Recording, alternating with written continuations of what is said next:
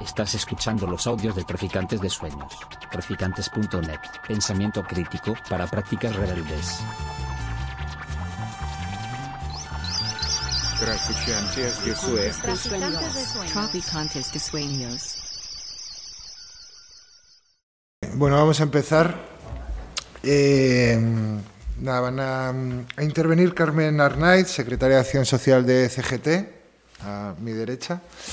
Eh, y luego va a hablar eh, que creo que es amigo de muchos de vosotros, Emilí Cortaviarte, que, bueno, muchos le conocéis, sobre todo es presidente de la Fundación Salvador Seguí, ha escrito, es licenciado en Historia Moderna y Contemporánea, secretario general de CGT de Cataluña entre 1989 y 1988, ha escrito libros como El sindicalismo revolucionario Auge y Decadencia, 1890-1945, La pedagogía libertaria, la revolución libertaria, editado por la Fundación Salvador Seguí también en 2006, Movimiento Libertario de Educación, sobre el que tiene un montón de trabajos súper interesantes, 1901-1939, eh, colaborador de Radio Clara, la mítica Radio Clara de Valencia, y entre otras muchas cosas hoy está aquí por haber escrito el, el prólogo y ser coeditor de, de, este libro que presentamos, Salvador Seguí Rubinat, El Noy del Sucre, Antología. Entonces, bueno, yo no tengo mucho que decir, simplemente presentarles y, y, y luego moderar el debate, porque habrá luego un turno de preguntas. Simplemente decir que, bueno, a mí el libro me ha parecido, me parece apasionante, me parece que el Noy del Sucre, como decían en, el, en, en, las celebraciones que se hicieron con motivo del centenario de su asesinato, tiene casi más actualidad ahora que muchos líderes más conocidos del anarcosindicalismo posteriores porque algunas de las sinergias que él describe en la construcción tanto del sindicalismo, de la idea del sindicalismo, como en las propias bases teóricas sobre la construcción de una fuerza alrededor del sindicato, me parecen de rabiosa actualidad. ¿no? Y hay varias ideas apasionantes sobre sus escritos. Yo personalmente el libro lo tengo totalmente fusilado, como podéis ver aquí. Eh, una es la que tiene que ver con la hegemonía artificial y con la construcción de minorías, que a mí fue un tema que me pareció mm, eh, apasionante. También esta idea de que cada sindicato tiene que ser un aula, ¿no? esta lógica también de construcción de una, de una sociedad dentro del sindicalismo que apueste por la liberación del género humano desde la propia constitución de, del sindicato como grupo de acción. ¿no? Y cómo ese protagonismo además tiene que ser colectivo. ¿no? Y me gusta mucho una una referencia que él hace en, uno de sus múltiples textos que están aquí publicados, eh, porque el libro es una recopilación de textos que, que, publicó Seguí, bueno, eso os lo va a contar mucho mejor que yo Emilí, pero también de algunos de sus escritos más novelescos, pero hay un momento en el que él dice, en, me parece que es en 1922, eh, en 1919, el arma nuestra no es el puñal ni el revólver, sino la huelga, ¿no? Y era la etapa esta en la que además el sindicalismo estaba siendo prácticamente exterminado por las fuerzas que tenían que ver con la patronal y con los propios gobernadores entonces de Cataluña y en el conjunto del Estado por, por los poderes fácticos. ¿no? Y termina ese mismo texto diciendo, en el sindicalismo el único héroe que existe es el colectivo. ¿no? Entonces esa pulsión de seguir todo el rato por recuperar el protagonismo y por, por que su propio discurso y su propia teoría tuviera que ver siempre con abrazar eh, lo colectivo como herramienta de transformación más allá del, individualismo militante o del heroísmo militante me parece fascinante. ¿no? Y luego también otra cosa que aporta el libro, que también me parece maravillosa, es la famosa entrevista de esta Teresita, a la que fue su compañera, ¿no? en la que ella cuenta una ambientación bastante real de los hechos que acontecieron alrededor del propio asesinato de de seguir ¿no? y su propia voluntad de resistirse a la amenaza permanente ¿no? de, de, la represión o del asesinato, que era lo que más se estaba produciendo en ese momento con muchos compañeros y compañeras de, de la CNT. Eh, en esos días, ¿no? la capacidad de resistirse a, a, a, lo inevitable de alguna forma. ¿no? Y como Teresita cuenta en esa entrevista mítica del año 76, 74, perdón, eh, bueno, pues que, que, convivía, que seguí convivía con esta, con esta pulsión de la muerte permanente o de la, la amenaza de muerte permanente en su quehacer como sindicalista. ¿no? Y bueno, yo creo que tanto Carmen como Emilio os van a, a contar mucho mejor que yo algunas eh, cuestiones alrededor de, del tema que nos ocupa. A Carmen le pedí que por favor viniera porque una de las cosas que está coja inevitablemente en lo que tiene que ver con Seguí y con el sindicalismo en general es también su conexión con el feminismo y con la lucha de las mujeres, que sí que se ha mencionado en algunos artículos y que sí que se ha mencionado también en algunos de los actos que se han producido con motivo del centenario, pero que me parece en esa, en esa lógica de, de conectar el pasado con el presente, como que me parece imprescindible. Y en el caso de Emily, porque bueno, yo le he escuchado, le escuché en el cementerio de, de Montjuic y creo que hizo una intervención brillante, la verdad, eh, porque mantuvo precisamente algunas de las cosas que, plantea Seguí en sus escritos, ¿no? que no tienen tanto que ver con, con el grito, por decirlo de alguna forma, ni con la reafirmación evidente de nuestros valores o de los valores de la clase obrera, como con, con la construcción de un de un cuerpo colectivo de, lucha por, eh, por una sociedad libertaria o más justa o basada en la justicia social. Así que dicho esto, pues le paso el micrófono a Carmen. Gracias. Hola, buenas tardes a todas y a todos. Bueno, supongo que así se me escucha bien. Bueno, eh, como muy bien ha dicho el compañero, le vamos a dejar a Emilio el peso de hablar de casi todo lo que se habla en este libro. Y, bueno, yo voy a hacer una intervención muy breve, la verdad. Eh, comentar que hablamos de una persona, supongo que todos sabéis, que nació en 1987 y que y que empezó a trabajar en los 11 años. Hablamos de, un trabajador de la clase proletaria desde que era muy, muy pequeño. Eh, a los 13 años ya empezó con su oficio de pintor y, eh, fue una, a pesar de este origen humilde, o quizás precisamente por este origen humilde, fue una de las figuras más relevantes del sindicalismo de los años de la década de 1910 y de 1920. Era autodidacta absolutamente, le apasionaba leer desde que era muy, muy pequeño y mm, siempre tuvo una concepción de una organización sindical que fuera muy fuerte, estructurada, sólida. Esta es una de las cosas en las que, que él introdujo como una novedad. Eh, eh, eh, su fuerte convencimiento de, organizar sindicatos únicos, de tal manera que, que todos los trabajadores y trabajadoras se, se conectaran y trabajaran en su lucha juntas. Em, y también era, dentro de esta, formación autodidacta, un gran orador que trabajó muchísimo en la difusión de la idea del anarcosindicalismo. Eh, que como bien ha dicho el compañero y como más nos, dirá Emily, eh, lo concebían entonces, bueno, y como lo concebimos siempre, ¿no? como una ideología que busca el desarrollo absoluto de los seres humanos, dentro de, una libertad, fuera de, estructuras eh, dominantes. Y, bueno, fue un, gran defensor, en esto es un precursor y ahora andamos muchas organizaciones en esto, de la unidad entre diferentes organizaciones amigas como la vía real de, la revolución anarcosindicalista. Eh, y, como bien ha dicho el compañero, defensora a ultranza de, un, de una línea no violenta.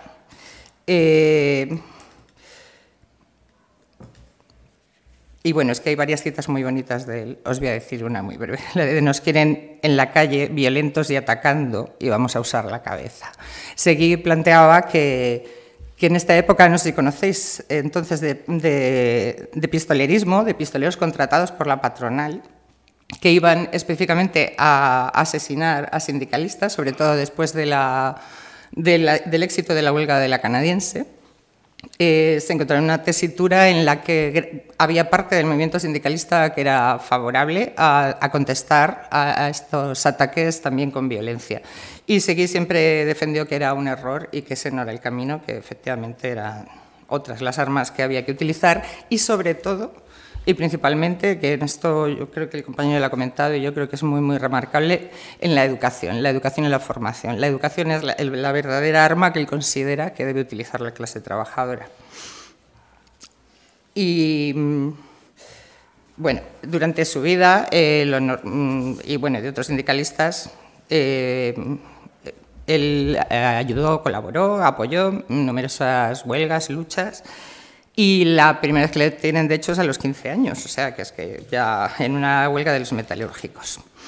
Estuvo también la Semana Trágica de Barcelona en 1909, esta quiero resaltarla porque se inició como un movimiento antimilitarista, algo que también hoy en día está muy, muy al orden del día porque es una lacra con la que todavía no hemos conseguido no hemos conseguido que desaparezca, y fue una grandes movilizaciones contra el reclutamiento obligatorio de, hombres y maridos de la clase trabajadora por motivo de la guerra de Marruecos.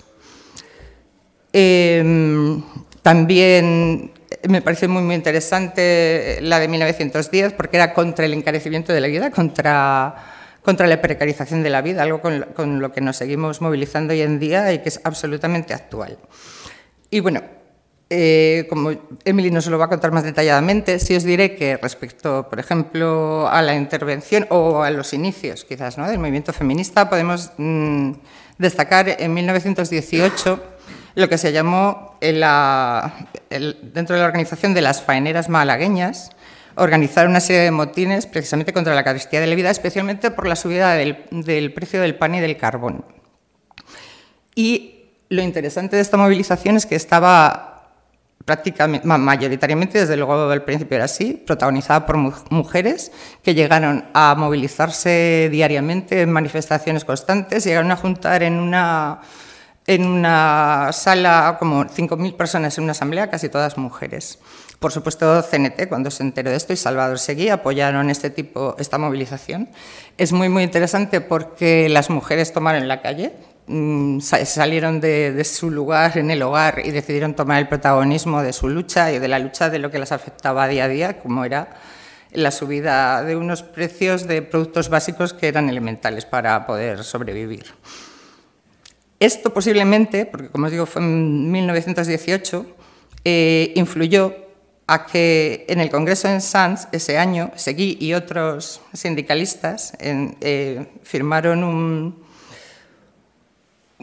bueno, sería una ponencia, supongo, sí, en la que decían que defendían la necesidad de la sindicación de la mujer y de crear en los sindicatos juntas mixtas donde aquella tuviera la debida representación y llevada de genuino interés pudiera defender directamente su emancipación. Esta es una de las primeras referencias que encontramos a, una organización sindical favorable a que, viendo además el, el poder de ello, favorable a que las mujeres ocuparan el lugar que, naturalmente les correspondería. Sabéis que es muy, muy interesante la huelga de la canadiense, os la contará mejor Emily. Él, estuvo, él no estuvo en la huelga porque estaba en la cárcel. Es eh, un momento fundamental en cuanto a que se consiguió un éxito grandísimo en las negociaciones. Eh, no solamente es el inicio, es el segundo país del mundo, el primero fue Uruguay, en el que se consiguieron las ocho horas laborales reales de trabajo, sino que además se consiguió una subida salarial, que readmitieran a los despedidos, que se abonara la mitad de las jornadas de huelga. Y lo que es muy, muy interesante en Seguí, en este caso, eh, es una figura muy destacable por eh, todo lo que esta autoformación le hizo eh, desarrollar como estratega, es que fue él el que convenció en, una asamblea multitudinaria que ese era el momento de desconvocar la huelga. Es importantísimo, todas lo sabemos, no solo saber convocar una huelga, saberla mantener. Hay que saber cuándo hay que parar, cuándo hay que desconvocarla, siempre y cuando sea el mejor momento además y que suponga un beneficio, el más beneficio posible para los trabajadores. Esto fue en la Plaza de Toros de las Arenas y fue muy criticado por parte de la organización, pero la Asamblea al final eh, consideró, aceptó sus, sus argumentos y, se, desconvocó la huelga y esto trajo la consecución de este derecho de las ocho horas y yo os digo de otros muchos entonces. Otra referencia que nos encontramos es en la conferencia de Zaragoza de 1922, en la que hacen una declaración política en la que manifiestan que CNT debe participar más allá de los conflictos laborales en todos los aspectos de la vida social y cotidiana que rodea a los obreros. Bueno, esto sabéis que es parte endémica de, nuestro sindicato y de lo que es la acción sindical en sí. instándoles a luchar por cuestiones como las del alquiler, ya entonces hay un conato de sindicatos de inquilinas organizado, contra la carestía de la vida, por la educación y la cultura del mundo obrero, por el amor libre y contra la desigualdad de la mujer. Estamos hablando de 1922. Aunque es, en el 36 cuando se funda Mujeres Libres, eh, sí podemos ver aquí que es mm, un inicio tanto en, en Sanz como en Zaragoza por parte de la organización y seguí estaba en estas declaraciones políticas y en estas ponencias de respetar y, entender y animar y llamar a las mujeres a ocupar el lugar que les correspondía dentro de la organización. Em, eh, comentaba el compañero de Teresa Montaner, su compañera, de la que casi siempre se habla eso, de su compañera y su vida con él y demás, pero hablamos de una mujer que también estaba dentro de la organización sindical de la CNT y que de hecho formaba parte de unos grupos que se organizaron para evitar que con, no sé si lo conocéis, eh, parte de la forma de asesinar a sindicalistas era la ley de fugas. Entonces lo que hacían es que los detenían, incluso en la cárcel o, o una detención en comisaría o ya en la cárcel, les decían, no pasa nada, está bien, estás libre. Y en el momento que la persona se marchaba, pues le acusaban de fugarse y lo asesinaban directamente por la espalda. Y se organizaron grupos de trabajadores y trabajadoras para evitar esto, para acudir a estos sitios de detención y, evitar que se asesinaran a estas personas. Em, evidentemente es un inicio muy leve de, lo que es el feminismo dentro del sindicalismo, como todas sabéis. El, feminismo aporta al, sindicalismo muchísimas, vamos, gran parte de su ideología anarquista. Mucha gente dice que, el futuro del anarquismo, al, futuro del anarquismo se va a llegar a través del feminismo, porque este planteamiento precisamente de la desaparición absoluta de, de la dominación de una parte de la clase de, los seres humanos sobre otros, en realidad es la base fundamental del sindicalismo, el, hecho del anarcosindicalismo, el hecho de poner la vida en el centro, no el capital, nos pone en una tesitura en la que la lucha por los derechos es también la, lucha por una vida digna, por los cuidados de unas a otras, por no entrar en el juego de la acumulación del capital que nos intenta vender que acumular más capital es como tener más vida y no, sabemos que es, entrar dentro de, de, la dominación y de la esclavitud eh, real, la que vivimos, que terminamos trabajando para el banco, para, para pagar el coche, para, para miles de empresas, para las grandes eléctricas. Eh, el anarcosindicalismo, como decimos, se presenta y el feminismo se presentan como, como como bueno, unas vías de, liberación de la clase trabajadora de, toda esta opresión. Y, el feminismo, bueno, sabéis, también aporta ahora una visión sobre la diversidad, el transfeminismo, sobre los derechos de, bueno, cualquier diferencia que habitualmente se utilizaba, además, eh, a nivel laboral también, para, discriminar a unas u otras. Como os decimos, destacamos la visión de seguir, de, trabajar con otras organizaciones, de que es toda la clase trabajadora unida y, unida en esa parte aún todavía no se referenciaba mucho, aunque se hizo esas pequeñas referencias, incluía desde luego a la mitad de la población, que son las mujeres. Y la verdad es que yo poco más tengo que decir sobre esto. Eh, y le voy a pasar la palabra a Emily porque como decía era un pequeño reto que como ya sabéis en aquel entonces, y ya os he dicho, hasta el 36 no se forman mujeres libres, ya como una crítica clarísima a, la diferencia y a la dominación masculina sobre, sobre las mujeres en, en todos los ámbitos. Y bueno, pues le voy a pasar la palabra a ti. Bueno, buenas tardes a todas, a todos. Voy a poner esto en marcha porque si no yo me alargo mucho. ¿eh? Y es para autocontrolarme. Eh, quiero agradecer también a Traficantes de Sueños eh, este espacio.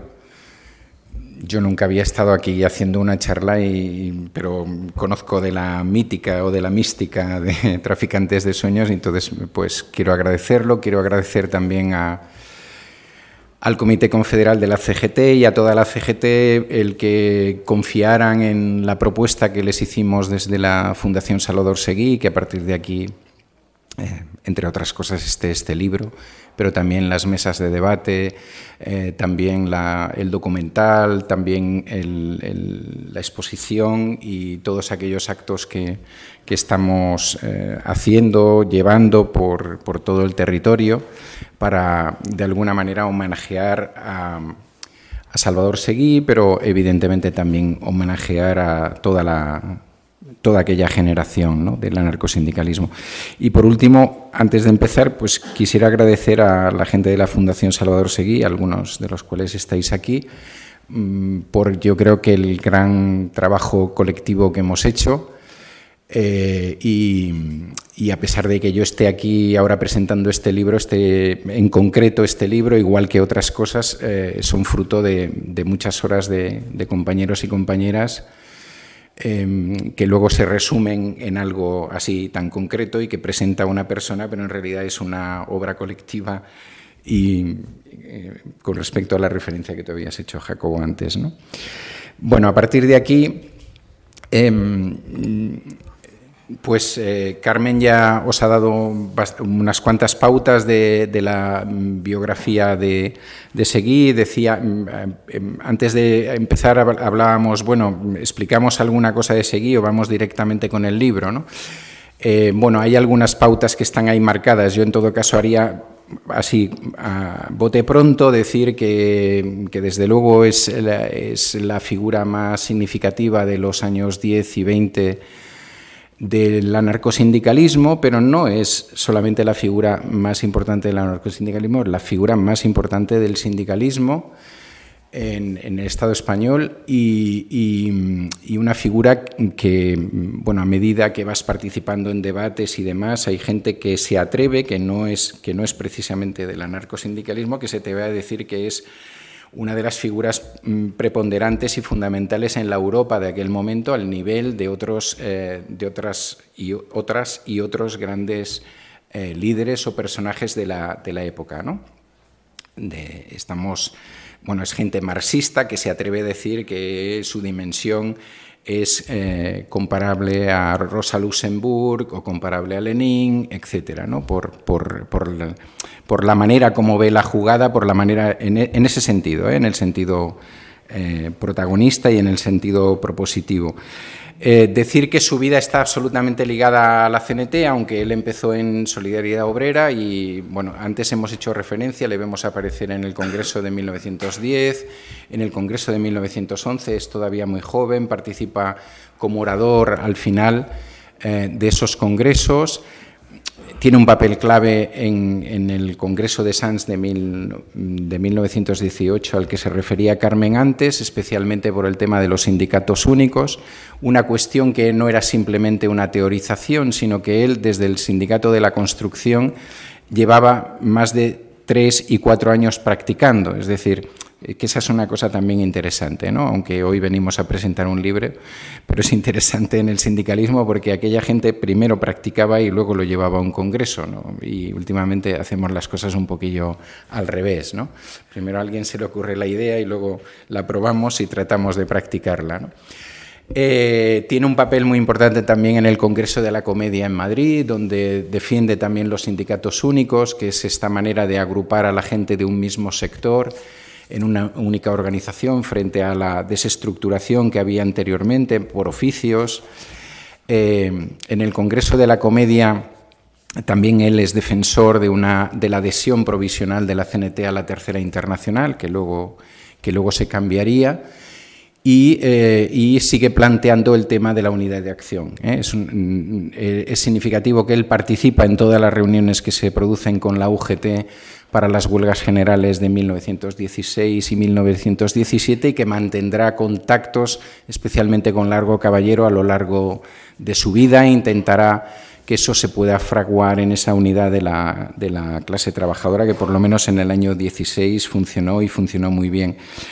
Y luego hay que decir pues, que es una persona que sufrió mm, varios atentados, de los cuales salió ileso, que pasó largas temporadas en prisión. La más larga fue de noviembre de 1920 a abril de 1922, ahí es nada, por pensar que murió a los 35 años, en que estuvo mm, bueno, detenido en la cárcel modelo, trasladado en un barco a la prisión militar de la Mola en Mahón, eh, hasta un año entero en esa prisión y luego volvió a la, prisión de, la modelo de, Barcelona.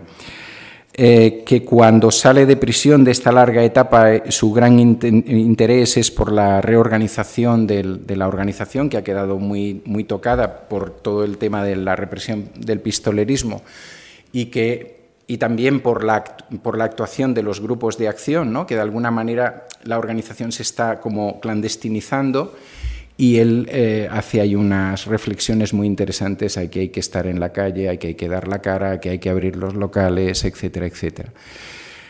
Congreso de, perdón, conferencia de Zaragoza de la que ya se ha hablado, yo luego volveré a hablar porque me parece una de, las, de sus aportaciones más importantes y de ahí pasamos a su asesinato por hacer una cosa muy breve y muy rápida, el 10 de marzo de 1923. Evidentemente su asesinato no tiene nada que ver con, que él hubiera participado en, nada violento, sino todo lo contrario.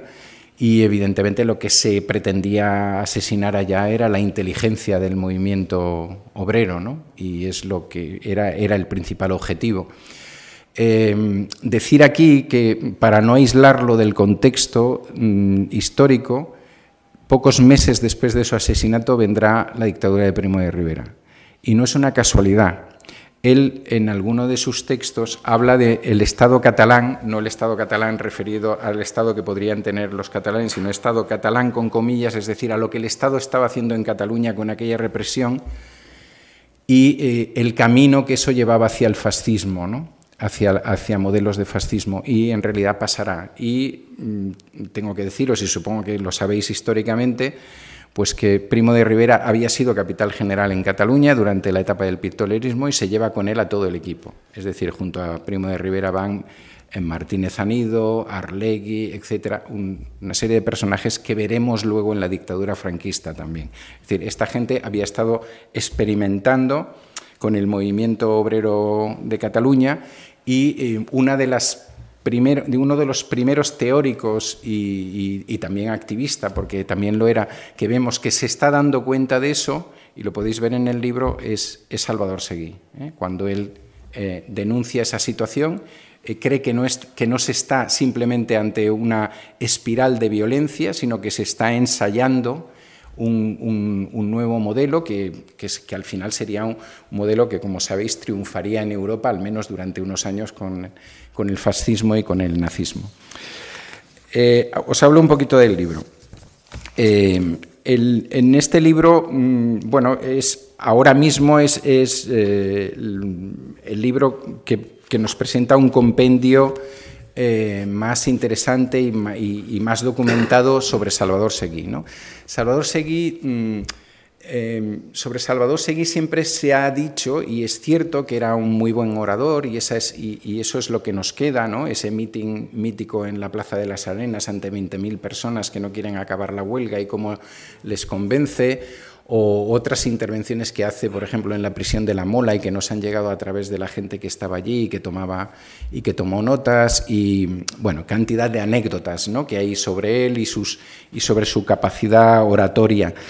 Y en cambio, de alguna manera estaba como menos valorado eh, todo lo que él había escrito. ¿no? Eh, eh, es evidente que la obra de Seguí se condensa aquí, eh, al menos la que hemos descubierto hasta ahora, porque mm, es probable que hubiera utilizado algún alias más que no conocemos.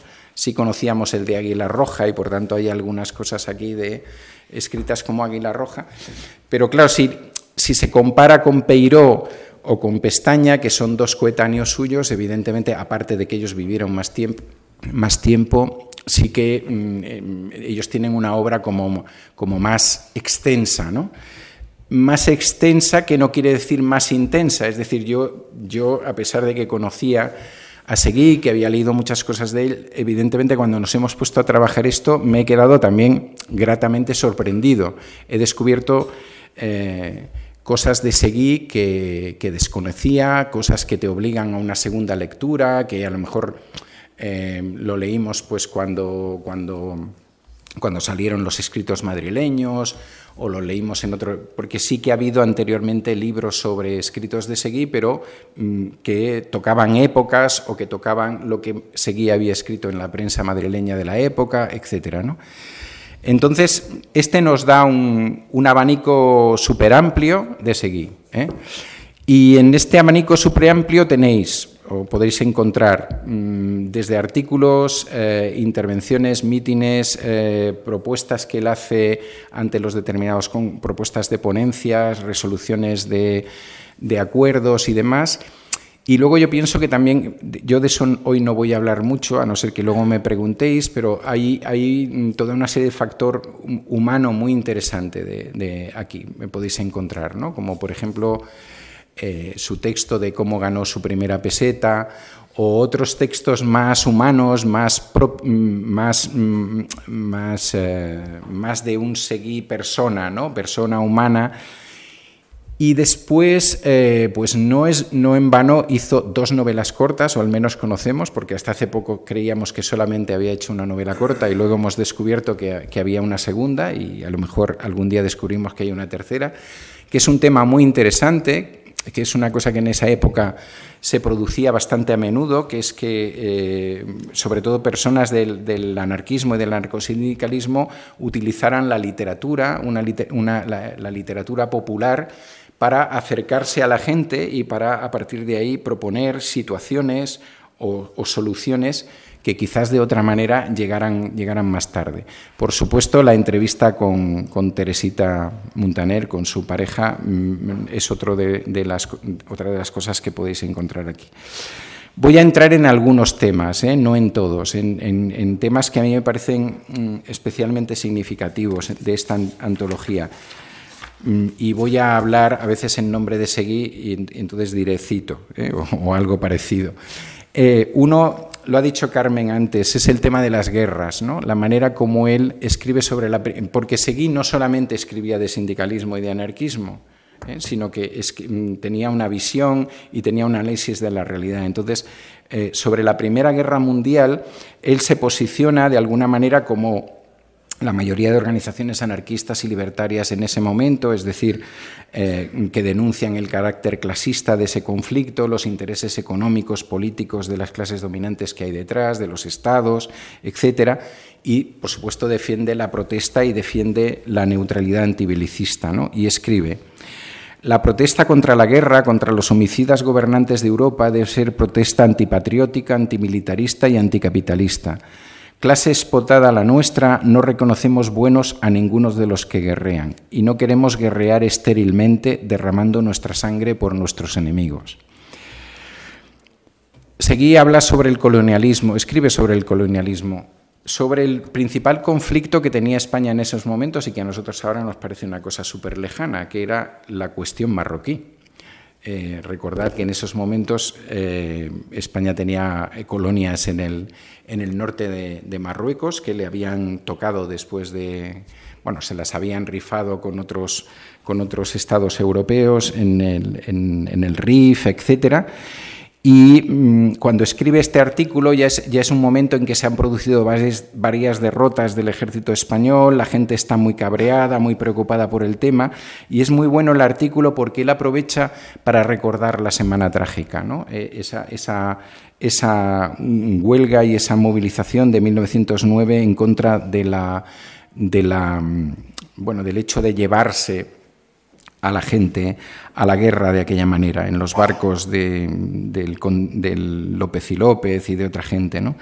Y, y, él plantea que, que, evidentemente ahora les están dando la razón a una cosa que el pueblo había demostrado hacía 14 años. ¿no? Dice, han pasado 14 años de aquella protesta que se inició en Cataluña contra la guerra de Marruecos y que fue anegada en sangre.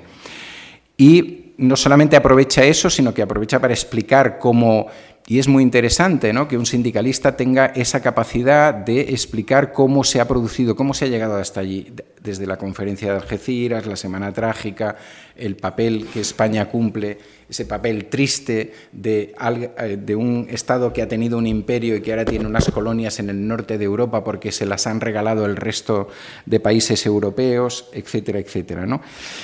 Y les lanza, mm, dice, mm, exigiremos responsabilidades, ¿no? que era lo que llegaba, digamos, los, políticos de la época, dice, pero también pediremos el abandono de Marruecos, y eso era súper potente en ese momento, ¿no? que alguien eh, rompiera con el hipernacionalismo del momento y dijera, no, es que lo que tenemos que hacer es solucionar esto devolviendo eso porque, porque no es nuestro. ¿no?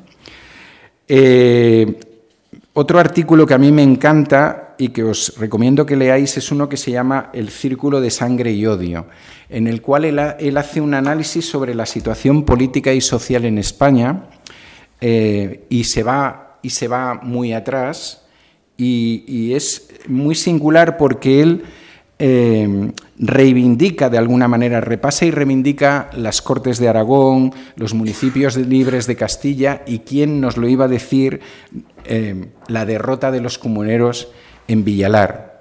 Y tiene una frase lapidaria, es decir, sitúa eso de alguna manera históricamente como el origen de toda la eh, posterior represión de las camarillas en el poder. Y la frase que dice, desde la caída de Villalar jamás pudo el pueblo conseguir, a pesar de sus esfuerzos, incorporarse al mundo de la civilización. Un círculo de sangre y odio impide que salgamos de las lobregueces de la política medieval y que nos sacudamos la tutela de la camarilla de flamencos, se refería a los que venían con Carlos I. ¿no? Y cómo es capaz, en otro artículo, de ligar eso con la situación del momento, ¿no? Es decir, cómo, cómo esa violencia, ese círculo de odio y sangre sigue y él dice, escribe, los excesos del poder continúan, las persecuciones contra los obreros más significados están al orden del día, los centros obreros siguen clausurados, las bandas blancas, los terroristas a sueldo actúan. Es decir, que todo lo que se hacía al amparo de la ley de orden público, es decir, como nuestra eh, ley de Mordaza, por decirlo de alguna manera, se sigue haciendo con las garantías constitucionales en vigor, porque es un momento en que el gobierno decide que ya no hay eh, ley Mordaza, ¿no? que todo el mundo tiene su libertad y demás. El tema de la carestía de la vida también me parece súper interesante en el sentido de que mm, seguro que era un momento muy parecido, es decir, sobre todo aumento del precio de la vivienda, aumento de, los, alimentos básicos eh, derivado de la Primera Guerra Mundial y de que era, más provechoso para aquellos que lo tenían vender los productos, tanto industriales, manufacturados como agrícolas, a, los países de Europa que no lo podían producir que, porque estaban en conflicto. Ahora también se nos justifica todo a partir de la, de la guerra de Ucrania. Y cómo él es capaz de criticar a aquellos compatriotas, compatriotas eh, que se forraban, ¿no? mientras que otras y otros pues, padecían la escasez y el encarecimiento. Y leo. Esta, la carestía de la vida, se apoya principalmente en dos puntales, fijaros que es muy parecido al actual, que se llaman casero y abastecedor. Ahora diríamos mercadona. Eh, con tal arraigo en las esferas gubernamentales que el gobierno que se atreva con ellos corre peligro de muerte. ¿Eh? es decir, él está situando y, acaba diciendo mm, solo desde la CNT en ese momento lo podríamos hacer. Y voy un poco a las, mm, para no aburriros mucho, voy un poco a las partes del, anarquismo y del anarcosindicalismo. Ya no voy a leer hasta el final ninguna frase de él y os lo voy a explicar yo. Eh, mm, Seguí era un anarquista, mm, o fue un anarquista absolutamente convencido del papel central que tenía el sindicalismo, y eso le, llevó a, muchos problemas y a, y a muchos debates, especialmente hasta el año más o menos 1919, ¿no? que quizás siguió después y tal. Porque algunos de esos referentes anarquistas que tenemos nunca estuvieron del lado del sindicalismo hasta esa época. ¿eh? Es decir, no voy a decir aquí los nombres porque parece que estoy haciendo de delator, pero algunos de esos que nos aparecen como básicos consideraban que el sindicalismo, que la lucha obrera era un tema menor en esa cosa excelsa que era llegar a la anarquía o al comunismo libertario. ¿no? En cambio, Seguí era de los que tuvo este tema clarísimo desde el primer momento. Y como digo, eso le llevó a serias disputas eh, teóricas y no tan teóricas eh, con, alguna gente, ¿no? con alguna gente muy, representativa. Él, él por contra, defendió siempre que, las y los anarquistas debían estar en el sindicalismo y que de esa manera ese sindicalismo sería pues, cada vez más libertario, esa acción sindical iría en esa, en esa dirección. ¿no?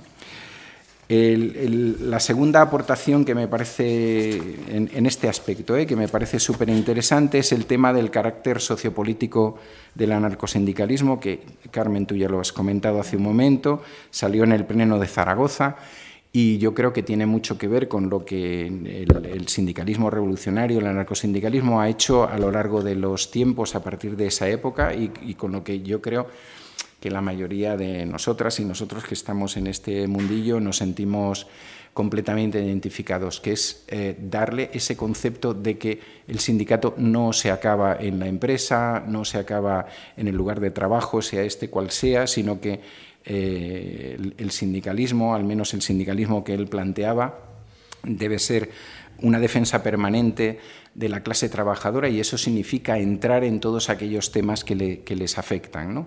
Cuando seguí junto a Peiró, Pestaña y Viadiu, eh, presentan este tema en Zaragoza, no os podéis imaginar el Cristo que se montó. Evidentemente la ponencia se aprobó pero a partir de ahí hubo mm, comentarios internos y externos, es decir, hubo periódicos eh, de la, eh, cercanos a la organización o de la organización que dijeron ha ganado la línea política, etcétera, y eh, por supuesto mucha prensa burguesa que dijo bueno pues ya está la CNT va a participar en política y ya, lo, ya lo hemos conseguido, ¿no? Eh, bueno, en lo que dice la parte final de esa resolución dice que la CNT declare que siendo un organismo netamente revolucionario que rechaza francamente y expresamente la acción parlamentaria y de colaboración con los partidos políticos, yo no sé quién ve aquí determinadas cosas, es a la vez integralmente y absolutamente política, porque su misión es conquistar los derechos de revisión y fiscalización, bueno, son palabras de la época, de todos los valores de evolución de la vida nacional, es decir, de todas aquellas cosas que afectan a la gente, a la clase trabajadora. Y voy a acabar con cómo veía él que debía ser este sindicalismo, ¿no? un poco como las, los tres, las tres fases ¿no? o los tres aspectos. Él dice él habla sobre el sindicalismo eh, y, escribe cosas muy bonitas que voy a hacer muy cortas. Él dice que es la agrupación natural de la clase trabajadora. Dice, por ejemplo, que es el momento, para decir por qué él es sindicalista, dice, porque creo que ese es el momento consciente de la acción del proletariado. Y si eso es así, por eso soy sindicalista. ¿no? Él creía que el sindicalismo tenía una base inicial, que era esta de agrupar a la clase trabajadora y de defender eh, sus, sus, derechos, sus condiciones, etc. Este era el nivel básico del, sindicalismo, ¿no? pero él mismo dice, pero evidentemente esto no se puede acabar aquí. ¿Cómo se conseguía el segundo nivel? Para conseguir ese segundo nivel, y vuelvo a referenciarme a algo que han dicho anteriormente a mí, estaba todo el tema que él le dio una importancia brutal de la educación, la cultura y la formación del proletariado. ¿no? Y en eso fue mm, muy duro y muy contundente. Eh, eh, hay un momento en que llega a decir, mm, quizás si ahora se nos ofreciera la posibilidad de hacer una revolución, tendríamos que decir que no, porque no estamos preparados. Eso lo decía desde una organización sindical que en aquel momento tenía 300.000 personas afiliadas. ¿Eh? Vamos, o sea, un tema, no, e, era, no era un proyecto revolucionario de, minorías, ¿no? Y, hay otro momento que me encanta que dice, eh, no tendríamos perdón si no hiciéramos comprender a las masas obreras que el triunfo depende precisamente de su educación. Y si no le dijéramos que no se puede ni se debe pedir una cosa de tanta responsabilidad como la hegemonía social de las clases proletarias sin antes habernos preparado para responder debidamente a la confianza que en nosotros se pueda depositar. Él decía, no podemos em, hacer albergar la idea de la revolución si nosotros cuando lleguemos ahí no vamos a ser capaces de, desarrollar todo eso, ¿no? Y de desarrollarlo de una manera diferente, humana, etcétera, ¿no? Él quiere también esa educación por otro motivo, porque está viendo lo que ha pasado en Rusia y habla del problema de una hegemonía artificial construida a partir de determinados elementos supuestamente más inteligentes que se pueden hacer con el control de la revolución. ¿no? Y por, eso también insiste, insiste mucho en, este tema. Y por último, porque ve, y no era un pitoniso, pero podríamos decir que, lo tiene claro, es decir, él a partir de la experiencia de la Revolución Rusa, que primero celebra, lógicamente, y luego se van enterando de lo que está pasando, él se da cuenta mm, que, tienen, que no pueden ser determinados partidos minoritarios quienes controlen los procesos revolucionarios, que los procesos revolucionarios se deben controlar desde abajo, desde la base, desde el sindicalismo, que, que, hay, que hay que alimentar él habla de la educación sentimental del proletariado, que es una palabra preciosa, pero también hay que alimentar a los cuerpos, ¿no? Y que quien, quien puede hacer eso, para él, no son esos entonces partidos minoritarios, socialistas, comunistas, etcétera, ni tan solo el anarquismo, dice, sino esas organizaciones sindicales que sí que saben, que sí que, de alguna manera pueden controlar el, conjunto de la producción, ¿no? Y, entonces tiene una frase eh, de una conferencia que hizo en Mahón en 1922 que a mí me parece fantástica, que dice, la nueva generación será sindicalista a pesar de los carceleros de la soberanía individual y será esta civilización sindicalista la que acelerará el advenimiento del comunismo libertario. No minorías, ¿eh? no minorías eh, anarquizantes o anárquicas. Concédase a las colectividades autonomía y libertad para su desarrollo, pero subordinadas a los intereses de la humanidad y se verá cuáles son los resultados obtenidos. Ni la tierra ha de ser del campesino ni la ciencia del sabio. Tierra y ciencia son patrimonio capital de la humanidad y nadie, en nombre de ningún principio, puede adueñarse de ambas. La nueva sociedad ha de establecer la igualdad sobre bases de libertad y de justicia.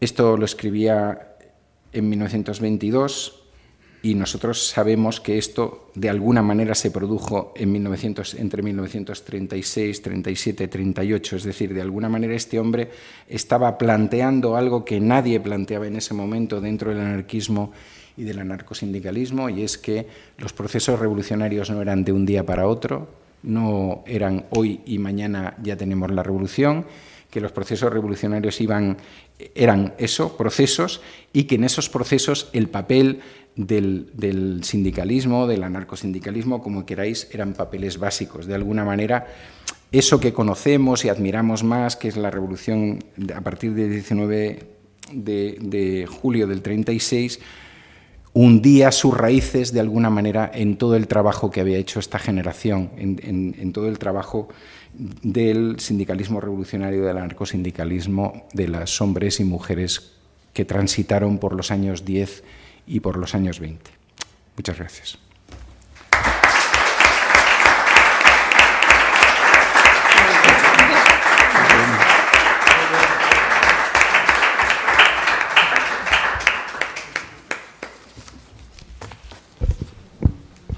Bueno, pues si hay preguntas, aquí hay un micrófono. ¿Alguien se anima? Eh, no puedo decirlo sin. Eh, muchas gracias a los tres por la disertación y porque habéis ampliado el conocimiento que yo, poco conocimiento que tenía sobre, sobre Salí. Eh, me parece que al principio eh, se ha referido a un documental. Quiero que me amplíes algo porque estaría interesado en... Sí, hay... Bueno, hemos hecho un documental, se ha hecho un documental que se llama Salvador Seguí Rubinat, Historia de un sindicalista, y que está eh, que está funcionando, que podéis pedir, eh, a ver, hay un, estamos en un momento de más o menos mantenerlo no en abierto, porque bueno, nos da la impresión de que ha salido bastante bien y hay alguna intención de llevarlo a algún, algún festival y una de las cosas que proponen los festivales, por muy alternativos que sean, es que no, es que no lo hayan visto. Y entonces ahora mismo se puede, bueno, no sé si en Madrid lo habéis pasado, no lo sé, pero se puede pedir, ¿vale? A través de, de cualquiera, sí, se podéis pedir a través, a través de, de, los sindicatos de la CGT o de algún otro tipo de cosas. Entonces se os envía la, un WeTransfer para, para poderlo visionar en conjunto, por supuesto, y poderlo comentar. ¿eh? Y bueno, pues es un documental que dura una hora 13 minutos, una cosa así, y está, está bastante bien, bastante interesante. Es probable que se proyecte a finales de junio, vamos, igual hay otras proyecciones, pero en la muestra de cine de Lavapiés, que es la última semana de junio, que cumple ahora 20 años, eh, que es de junio, sí. Muestra de cine.net, sí, ¿sabes?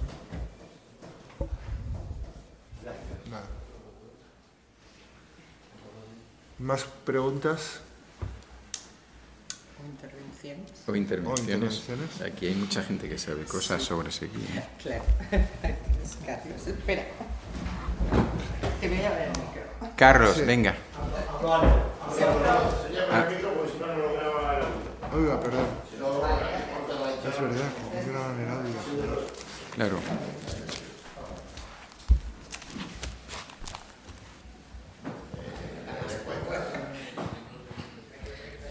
Bueno, pues primero gracias por, la disertación, interesante, pero hay una, digamos, una especie de pregunta obligada cuando se habla de Salvador Seguí y es su relación con el nacionalismo. Como ha sido eh, debatida en muchos foros, etcétera, me parecería interesante que explicarais con claridad, con claridad, qué hay de esto.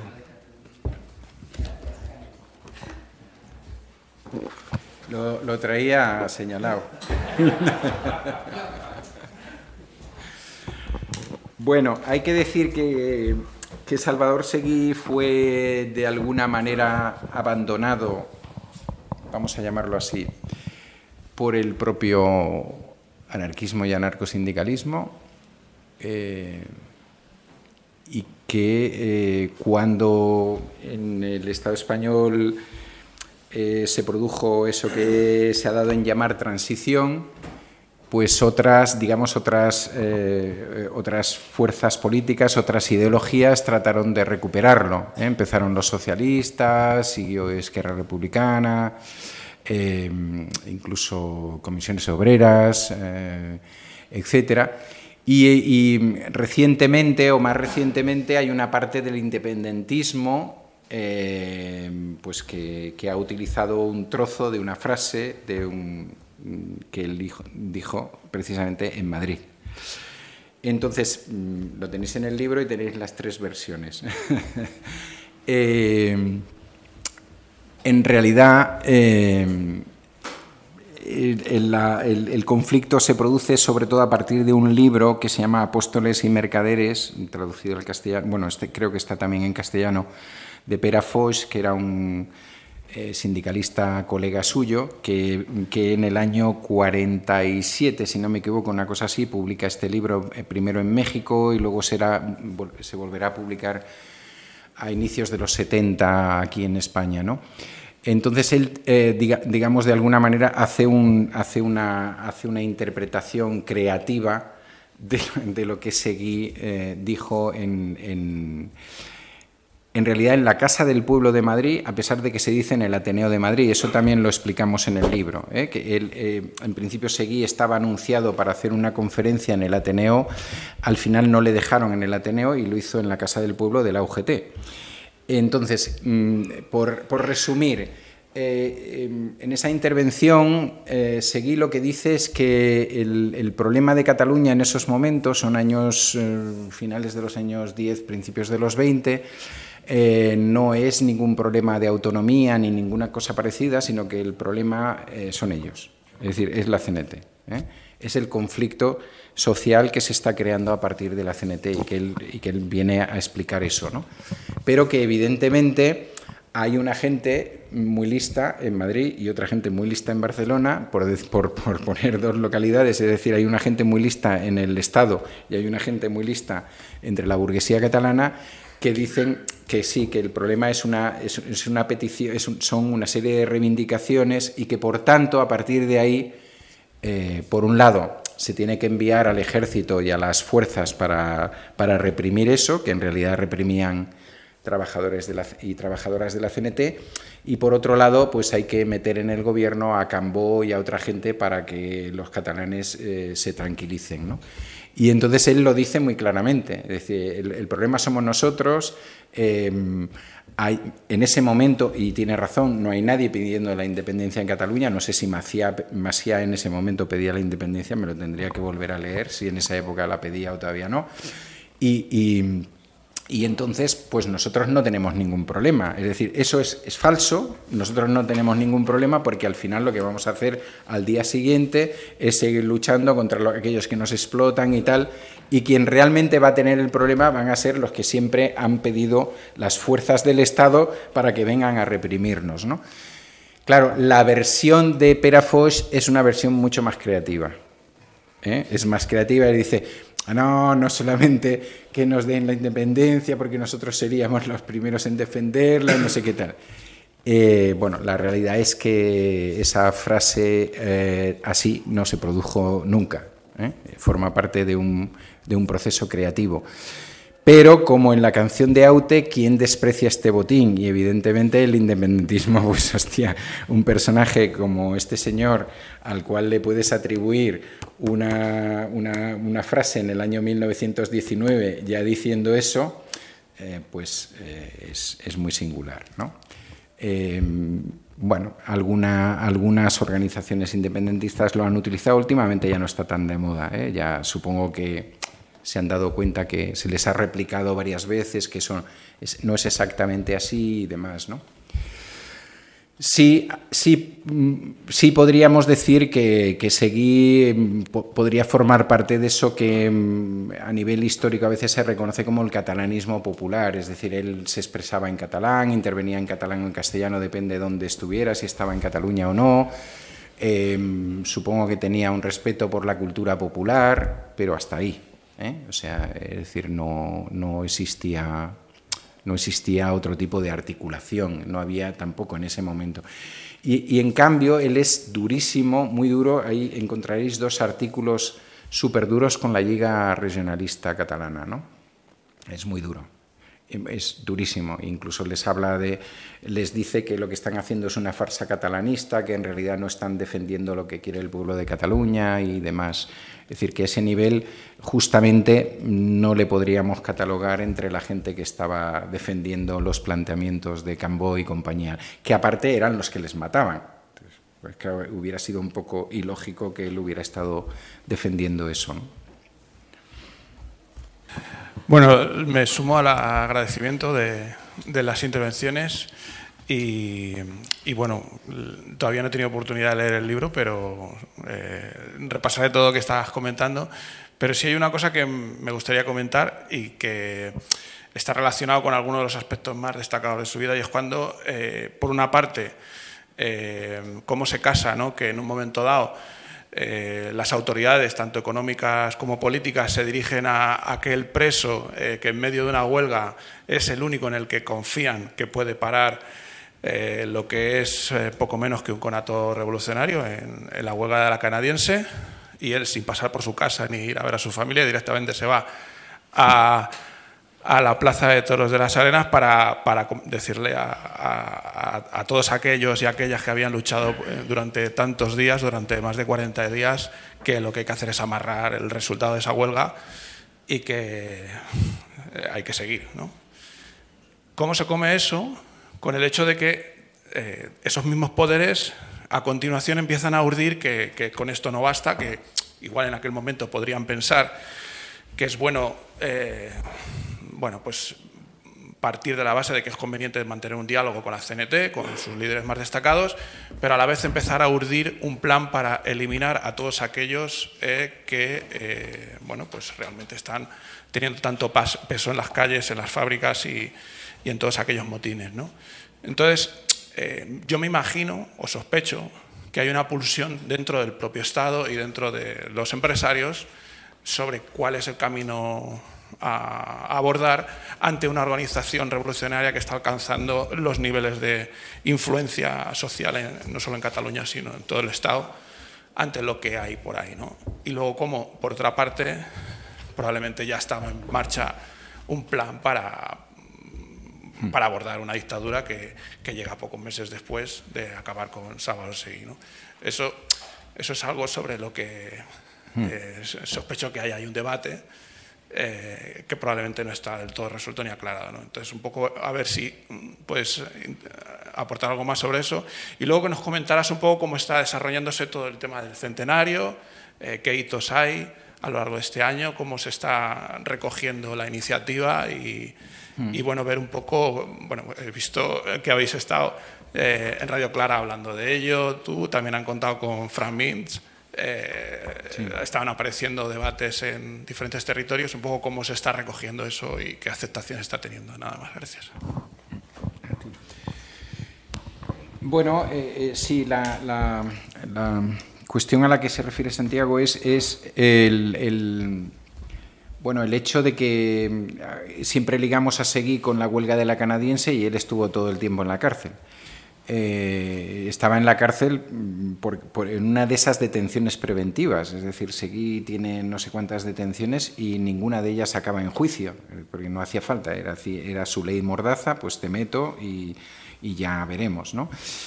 Em, claro, la, huelga de la canadiense es tan, es tan potente, a pesar de que Seguí mismo decía que huelgas que duren más de ocho días, mal. ¿eh? que la gente no puede aguantar más de ocho días. Y lo decía, evidentemente, con conocimiento de causa. Pero la huelga de la canadiense lo bueno que tiene es que empieza en, una empresa, pasa a un sector, de este a otro, entonces, por tanto, hay una una serie de acumulación de, fuerzas, es decir, no toda la gente está en huelga al mismo tiempo, ¿no? sino que es una huelga que va progresando y por tanto eso permite que haya gente que siga cobrando el salario, con ese salario se puede atender a la gente que, que, está en ese momento en la huelga, se hacen ollas comunes, etc. Y, claro, ¿qué, qué, es lo, el crack que se produce ahí por el cual se le dice a Seguí que tiene que salir? Es, bastante probable eh, mm, entender que Seguí sabía lo que estaba pasando, ¿eh? porque eh, fundamentalmente quien llevaba eso era el sindicato de la construcción, que había sido su sindicato, y, la persona más relevante del, comité de huelga es Simo Piera, que es una persona, bueno, de las pocas fotos que nos quedan con Seguí, casi en la mitad siempre está con Simo Piera, ¿no? Entonces, pues seguramente que esa, que esa comunicación existía, que se le iba informando y demás. Claro, hay un momento en que, en que el Estado español eh, se da cuenta que eso puede acabar como el Rosario de la Aurora ¿eh? y decide cambiar a la gente que está interlocutando. Entonces hay un cambio, eso sí se sabe, ¿no? Es decir, cambian a la persona, es decir, el, el gobierno español envía un emisario especial que creo que se apellidaba Montoro, pero no os lo puedo asegurar, pero vamos, lo puedo buscar. Y este hombre cuando llega, lo primero que hace es ir a hablar con la empresa. La canadiense era una empresa anglo, anglo-canadiense y se les dice que no pueden seguir así, es decir, que están creando un caos eh, por aguantar una... El origen de la, de la huelga, no sé si sabéis cuál es, pero son 10 o 12 personas que se les ofrece pasar a ser fijas a cambio de no sindicarse, evidentemente no sindicarse en la CNT, y cobrar menos salario que la gente que está fija en ese momento. Eh, entonces, es decir, lo que este hombre les viene a decir es dejémonos de tonterías, tíos, que estáis provocando aquí un Cristo del copón, que se ha parado toda la electricidad de Cataluña, que no van los tranvías, que no van los telares, que no va absolutamente nada, por una absoluta chuminada ¿no? que habéis montado. Y claro, él va primero a hablar con, el gerente, mm, del cual parece que al principio no le, no le, convence, y luego pregunta, bueno, yo aquí de, en la CNT con quién tengo que hablar. Y evidentemente tiene que hablar con Simo Piera, con otra gente y con Seguí, y va a visitarle a la cárcel. Y entonces, no es tanto que Seguí convence a la gente que hay que acabar, es que y, yo, eso siempre lo explico de la siguiente manera, es decir, lo que Seguí dice en la intervención es, el comité de huelga ha dado por bueno el acuerdo. O sea, la, la- la posición de Seguí no es tanto decir nos tenemos que volver porque ya no se puede conseguir más. No. Él, viene a decir, hemos, hemos dado todo nuestro apoyo a un comité de huelga. Ese comité de huelga ha entrado en negociación, en la cual evidentemente él al final también ha participado, y se ha conseguido todo lo que se quería. Es decir, se readmite a todo el mundo, se pagan la mitad de los salarios, tal, tal, y se consigue además la jornada de ocho horas. Entonces él dice, eh, ¿cómo vamos a decir nosotros ahora que no aceptamos este acuerdo? Esto, esto no, no tiene ningún sentido, es decir, nos, nos desautorizamos nosotros mismos, ¿no? Y es así, de alguna manera, que él logra convencer a esa gente que ya habían tenido una asamblea anterior en el Cine Bosque, en el teatro, entonces era Teatro Bosque de Gracia, donde eh, la gente decía que no porque había presos, ya sabéis, bueno, no os explico más, la historia es entonces, la segunda parte que tú dices, evidentemente la segunda parte empieza automáticamente. ¿Eh? Es decir, que hay mm, partes del Estado, eh, del Estado profundo, muy poderosas, tanto dentro del ejército como, como entre la burguesía catalana y evidentemente otras oligarquías, que en definitiva serán las mismas que provocarán el golpe de Estado de- del 36 eh, que se dan cuenta que no pueden permitir eso. Y entonces empiezan ya en ese momento, porque el por qué no se arregla ese conflicto y por qué se vuelve luego a, una huelga que se perderá y tal, es porque un señor que también os sonará, que es Milán del Bosch, la familia os suena, ¿no? que en ese momento es el gobernador civil, eh, perdón, militar de Cataluña, no acepta el acuerdo y se pasa al Estado por la entrepierna. Es decir, un acuerdo que hace el Estado con la CNT para que todos los presos y presas salgan de las prisiones, él dice, los que están en, en, en que son presos eh, del, ejército, porque en un momento dado han militarizado algunas empresas y por tanto esa gente pasa a jurisdicción militar, estos no salen. Entonces, Milán del Bosch no está haciendo solamente una chulería. Milán del Bosch está provocando.